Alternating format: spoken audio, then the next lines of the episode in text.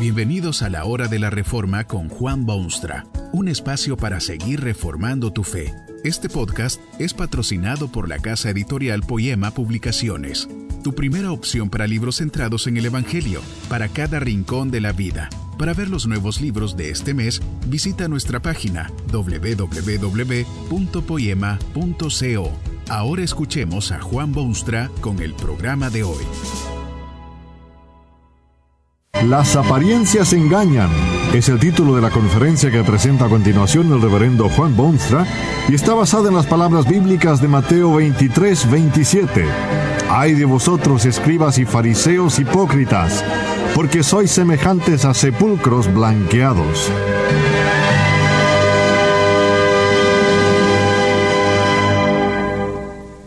Tipo de gente serían aquellos de quienes Cristo seriamente afirmó que eran semejantes a sepulcros blanqueados?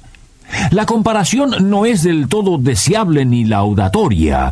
Procede del ambiente hebreo, donde todo lo relativo con la muerte era simplemente impuro y despreciable, al punto de que quien tocase alguna cosa muerta debía someterse a un rígido proceso de lavamiento y purificación. En su marcha hacia los recintos del templo, el pueblo debía cuidarse esmeradamente de no tocar alguna cosa muerta antes de aproximarse al lugar sagrado. A raíz de esto se acostumbraba blanquear los sepulcros para hacerlos perfectamente visibles al caminante. Usted puede imaginarse, pues, aquellos sepulcros, nítidos, limpios, bien presentados, blanqueados, a la luz del fuerte sol palestino. Así, decía Jesús, son los escribas y fariseos, impecables, cuidadosos al grado extremo, perfectos en todo el sentido del vocablo. Pero, por dentro, ¿qué encuentra usted en los sepulcros tan blancos y bonitos? Pues nada menos que huesos de muertos y toda inmundicia. Encuentra dentro de los sepulcros lo peor de lo peor, aquello de lo cual todo el mundo debía separarse, alejarse y mantenerse alejado huesos corrompidos por el devenir del tiempo, toda la inmundicia relacionada con la muerte misma, pero también con la descomposición de los restos mortales. Lo de adentro es tan horripilante como es hermoso lo de afuera. Blancos como la nieve por fuera, pero negros, negros como la oscurísima noche por dentro. Así, decía Jesús a los escribas y fariseos, así eran ellos. Pero, ¿no será esto radicalismo descontrolado? Fíjese usted en el calibre y los actos de esta gente estupenda de los tiempos de Cristo. Más de un líder espiritual quisiera tener diez o veinte de estos personajes en su parroquia o grupo o congregación. Eran gente cumplidora. Si había una reunión, ellos estaban presentes. Si había alguna duda sobre los derechos religiosos, ellos tenían la respuesta leían regularmente las lecturas asignadas. Tan pero tan cuidadosos eran de las cosas religiosas que hasta el diezmo de todo lo ofrecían a las autoridades del templo, hasta de las hierbas pequeñas que cultivaban en sus jardincitos. Más de un líder daría cualquier cosa por tener gente así en su congregación. Y sin embargo, Jesucristo los compara con los sepulcros blanqueados, que por fuera a la verdad se muestran hermosos, mas por dentro están llenos de huesos de muertos y de toda inmundicia. ¿Por qué condena el Señor a esta gente tan severamente? Bueno, como dice el refrán, no todo lo que brilla es oro. Usted debe cuidarse mucho de las apariencias, porque las apariencias engañan.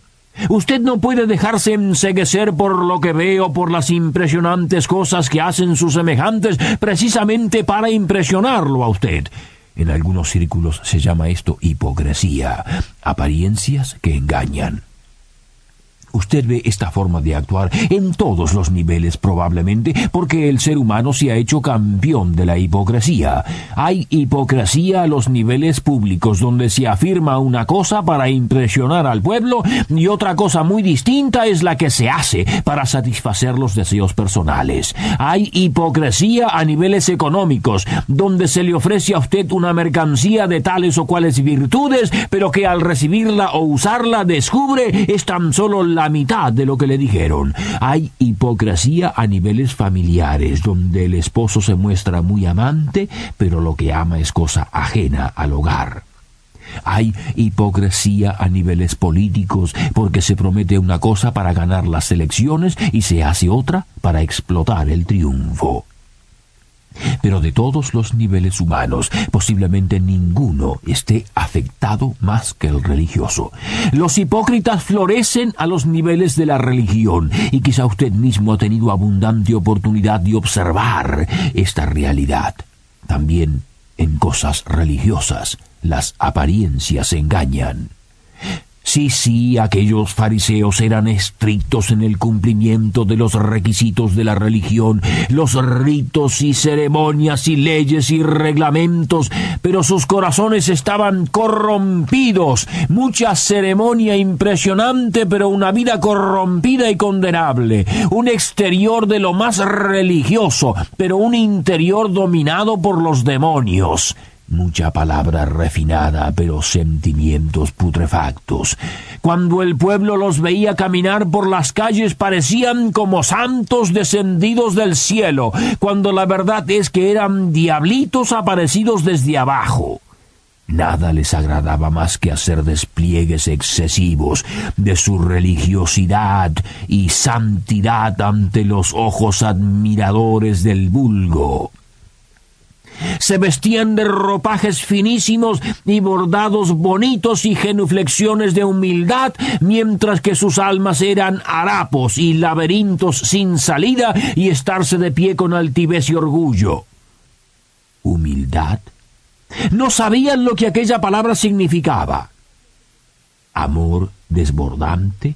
Jamás habían sentido en sus almas los bálsamos del amor. ¿Interés en el prójimo? Únicamente para beneficiarse en términos personales. Las apariencias de estos ejemplares humanos ciertamente engañaban. Habían dos elementos especiales en su engaño vergonzoso. Uno era la diferencia tremenda entre sus doctrinas y sus actos. Dijo Jesucristo que a esta gente había que escucharla, que se sentaba en la cátedra de Moisés, quizá el más grande profeta de todos los tiempos. Lo que decían era maravilla, era sabiduría del cielo, era oro puro. Pero lo que hacían era justamente lo contrario. Quieren ser populares, sentarse en los primeros asientos, ser saludados por la plebe. En vez de abrir las puertas del reino de Dios, las cierran con su desgraciada presencia, con el resultado neto de que tanto ellos como sus discípulos se quedan fuera de ese reino. Devoran los centavitos de las pobres viudas y recorren mar y tierra con tal de ganarse un simpatizante, pero concluyen haciendo de él un ciudadano del infierno temerosamente ponen aparte una décima parte de sus frutas y semillas y plantitas para cumplir con las reglamentaciones vigentes, pero no les interesa en lo más mínimo un pobre que toca sus puertas en la desesperación del hambre y la miseria lavan los platos por fuera, pero dejan los gérmenes dentro del vaso que se multipliquen prodigiosamente. Sepulcros blanqueados, hermosos por fuera, pero llenos de huesos de muertos por dentro y de toda inmundicia. Proclaman una cosa y hacen otra. Predican la verdad, pero hacen la mentira hay otro aspecto que considerar. No solo dicen una cosa y hacen otra, sino que además seleccionan las cosas que sí quieren hacer y cuáles no.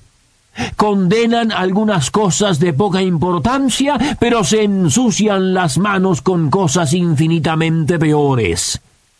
¿De qué provecho puede ser dar una limosna al templo? Por más grande que sea, si lo importante de la ley de Dios se deja sin hacer? ¿Qué importancia tiene dar un diezmo pero olvidarse completamente de la justicia y de la fe y de la misericordia?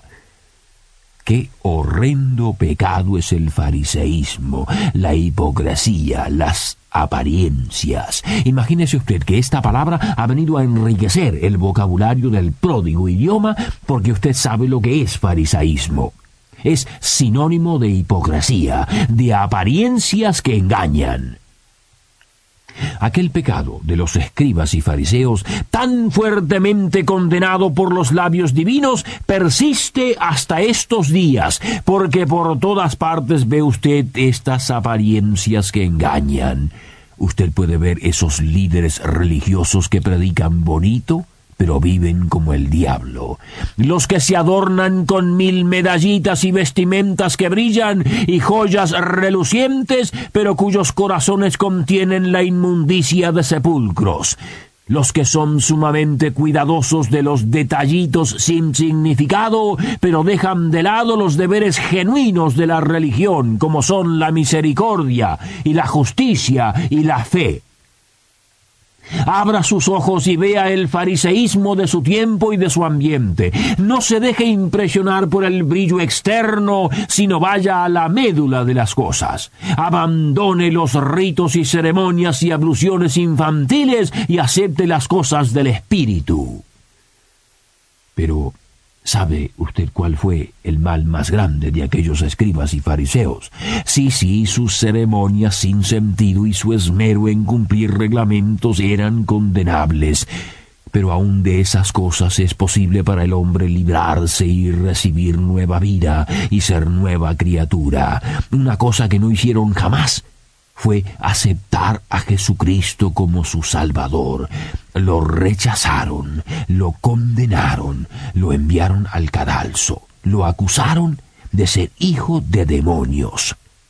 Por eso, si aquel ay de Jesús fue trágico entonces, mucho peor será su ay en la eternidad.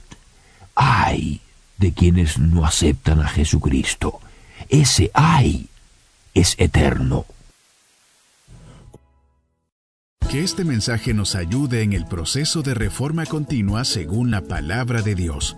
Si quieres profundizar en la exposición bíblica, puedes buscar más recursos en www.poema.co. Allí encontrarás libros que te ayuden a entender la palabra de Dios y aplicarla a tu vida. Poema, el Evangelio para cada rincón de la vida. Nos vemos en el próximo episodio de La Hora de la Reforma con Juan Bonstra.